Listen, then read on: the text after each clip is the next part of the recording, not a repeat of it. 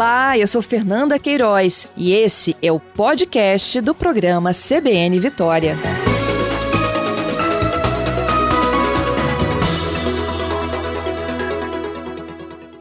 Eu vou voltar aqui a falar sobre a vacinação. Daqui a pouquinho, inclusive, a Patrícia vai trazer para a gente né, os agendamentos que começam nesta segunda-feira. Mas eu queria aproveitar para atualizar também sobre as apurações que envolvem aqueles casos que foram denunciados né, de fura-fila. São 168 denúncias que estão sob investigação aqui no Estado. Minha convidada de agora é a doutora Inês Tomé Tadei, promotora, ela que coordena o gabinete de acompanhamento da pandemia do novo coronavírus. Doutora Inês, bom dia. Bom dia, Fernanda. Bom dia, ouvintes. Doutora Inês, desde aquela nossa última conversa, né, houve uma atualização daquela resolução da Secretaria de Estado da Saúde, de quem de fato tem prioridade da prioridade na fila de vacinação. Acho que um movimento super importante de vocês para poder tentar chegar também a mais idosos no Espírito Santo, não é mesmo? É verdade, Fernanda. É, depois daquela nossa entrevista, é, o Ministério Público ele fez a expediu a notificação recomendatória e nós tivemos é, a, a, resolução CIB 013 é, retificada, né? Ela foi novamente publicada com as devidas alterações. Bom, e de lá para cá, como é que avançaram as investigações de quem ou furou fila ou foi vacinado de forma inadequada? Isso. É, primeiramente, é importante a gente esclarecer, esclarecer os ouvintes né, o porquê de toda essa fiscalização que o Ministério Público vem empreendendo em relação às doses da vacina contra a Covid. Uhum. É, atualmente, o Estado do Espírito Santo, nós temos aí em torno de 4 milhões de pessoas, né? E o Estado do Espírito Santo, ele recebeu 268 mil doses, aproximadamente aí.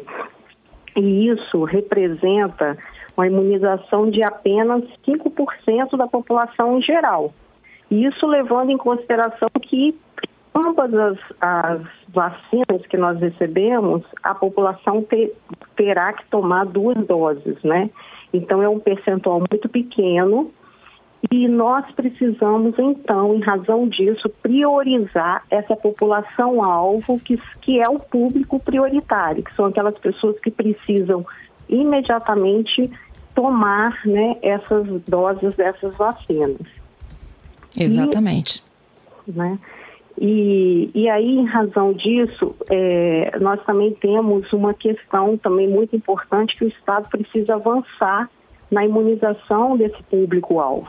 Hoje, 100% de, das pessoas imunizadas, tanto com a primeira quanto com a segunda dose, nós temos apenas os idosos institucionalizados né, em LPIs, os deficientes também que estão institucionalizados e os indígenas. Os demais públicos, né, alvos, que são os trabalhadores da saúde, os idosos acima de 90 anos, entre 85 a 89 e 80 a 84 anos, nós ainda estamos iniciando essa imunização. Alguns com a primeira dose iniciada, mas a segunda dose ainda não está completa nesse público.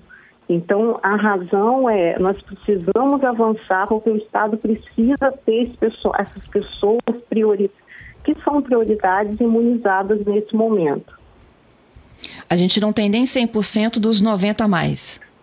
Nem 100% dos 90 a mais, exatamente. Pois é, né? Eu, eu, converso muito com essas secretarias municipais, doutor Inês, né? Tô, os ouvintes me pedem todos os dias aqui para a gente atualizar se tem vaga, se não tem vaga. Eu vejo, assim, que em algumas a procura é tanta que o site chega até a cair. Né, de, de, não dar conta aí da capacidade de agendamento. Em outras, é, eles, me, elas me relatam né, que há uma forte influência, inclusive, do que eles ouvem. É, na Serra, por exemplo, eles estavam com dificuldade de imunizar esses idosos, porque esses idosos estavam recebendo informações de que a vacina trazia problemas, consequências, e a, a secretária, inclusive, na Serra, disse que ia se reunir com as igrejas para tentar criar uma forma conjunta né, de, de levar todo mundo para a campanha. Exato, essas informações, né, elas, elas são importantes nesse momento, porque é, nós precisamos da imunização desse público. Não é à toa que esse público ele foi priorizado na campanha nacional de vacinação contra a Covid, porque é um público que realmente eles são mais vulneráveis a essa doença. Uhum. É, a gente está, né, né, né hoje, né, há uma expectativa, pelo menos o governador Renato Casagrande declarou aí de que eles terão uma reunião amanhã com a União Química, né, numa tentativa aí dos próprios governos adquirirem doses da Sputnik V, já que não há um avanço, né, por parte do governo federal de divulgação de um planejamento mais amplo. É, essa discussão, doutor Inês, né? Assim, a gente está amarrado a uma distribuição que é nacional, de um plano nacional de imunização. Os fabricantes têm interesse de vender lotes maiores e aí se concentram nos governos federais. Há uma estratégia agora envolvendo os governos e as prefeituras. E assim, a situação do Espírito Santo é um, um pouco melhor, mas o que a gente está vendo é que o Brasil inteiro está entrando em lockdown. Exato. Hoje no estado do Espírito Santo a gente está aí com 70% né, de taxa de ocupação de leitos de UTI, ainda é muito alta, né, embora a gente esteja numa situação, como você falou, Fernanda, um pouco melhor que os outros estados. Mas, por outro lado, nós estamos aí com 6 mil, quase chegando a 6.500 óbitos aqui no estado. Então, é um quantitativo muito grande.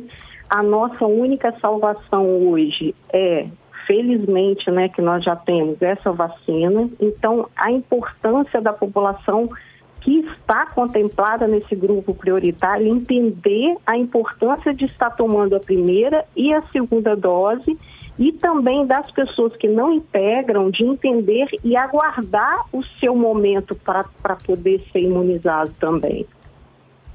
Uhum. Há uma nova estratégia, é, promotora, de tentar é, ajudar os estados e fazer com que o Espírito Santo também não entre nesse colapso? Vocês pretendem é, discutir outros caminhos? Essa, em relação à campanha nacional de vacinação, ela é a coordenação é do Ministério da Saúde, né? Uhum. É, os estados eles coordenam a distribuição dessas doses e os municípios é, têm como atribuição a vacinação da, da população propriamente dita, né? Então, a, é, assim, o programa de imunização, ele foi criado em 1973. Pela primeira vez, os estados estão tomando a frente para comprar, fazer a compra dessas vacinas. Né? Então, o que o Ministério Público aguarda é, nós estamos fiscalizando essa campanha, né? Agora, essa política de compra tá, fica discricionário com os municípios, com os estados, aliás, né? Juntamente com o Ministério da Saúde, para poder tentar resolver esse problema relacionado à vacinação da população. Uhum. Doutora Inês, e sobre essas investigações aí, algumas delas vocês já constataram que houve de fato irregularidade? Então, Fernanda, em relação a essas denúncias, infelizmente hoje nós estamos chegando próximo de 170 denúncias só no estado do Espírito Santo. Algumas dessas denúncias, né, aliás, todas elas estão tramitando, e só para esclarecer também, é, elas tramitam no município onde o fato ocorreu. Então, hoje nós temos denúncias no âmbito dos municípios capixabas como um todo. Praticamente quase todos os municípios nós temos uma denúncia em tramitação, né? É, até porque eu falei que o ato da vacinação é competência municipal. Então, muitas dessas denúncias, elas vêm desprovidas de elementos mínimos necessários para que o Ministério Público ele dê início a uma investigação. Então, na grande maioria, nós temos que que juntar determinados dados, né, documentos, para que a gente possa dar início a essa investigação. Uhum. Então, isso demanda um determinado tempo, até porque é, esses dados precisam ser comprovados dentro de um procedimento. Entendido. As pessoas podem continuar denunciando?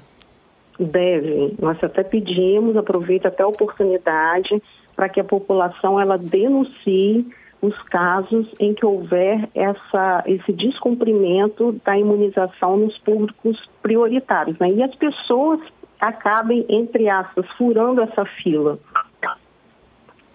É, depois de que houve aquelas mudanças na resolução, a gente, eu, eu pelo menos assim percebi, né, que os ouvintes começaram a, a, a tratar menos desse assunto e com uma preocupação maior em garantir o agendamento de seus pais, né, de seus avós, dos idosos, das famílias, de um modo geral. Mas o fato é que de, é, a, a, a situação, é, acho que ainda existe. Essa, essas denúncias chegam com, com mais intensidade, doutor Inês. É grande vitória ou interior? Olha, a grande vitória até pelo, pela população que é maior, né? Nós temos uhum. um, um, quantitativo maior, mas no interior também existe. O que nós percebemos é com aquela resolução anterior, que era muito, muito, muito aberta, as denúncias chegaram muito, foram muitas denúncias né, que nós tivemos, principalmente em relação a esse público, trabalhadores da saúde a partir do momento em que nós tivemos a republicação daquela resolução, é, principalmente com essas exigências de mais documentação, alguns atrelados a, a um outro, né, as denúncias diminuíram um pouco, né, porque a grande maioria era realmente relacionada a esse público. E como aquela resolução anterior ela deixava uma brecha muito grande, as denúncias eram muito constantes. Nós recebíamos fotos, é, ou seja, era diária, praticamente todos os dias a gente tinha denúncias, muitas denúncias a respeito de públicos que não eram trabalhadores da saúde inseridos no grupo prioritário que estavam vacinando. Entendido. Doutor Inês, mais uma vez aqui, eu queria só que a senhora finalizasse com o canal, onde as pessoas podem conversar diretamente sobre a, o Fura Fila. Então, o canal é o nosso site do Ministério Público. É só abrir o site ali, tem todas a, o passo a passo para fazer a denúncia, ou também nas promotorias de justiça que estão espalhadas aí pelo, por todo o estado, né, do Espírito Santo. Nós temos uma promotoria aí que, que está recebendo essas denúncias. Tá certo. Eu queria te agradecer mais uma vez, viu, pela gentileza e pela conversa ao vivo aqui conosco. Eu que agradeço, Fernanda.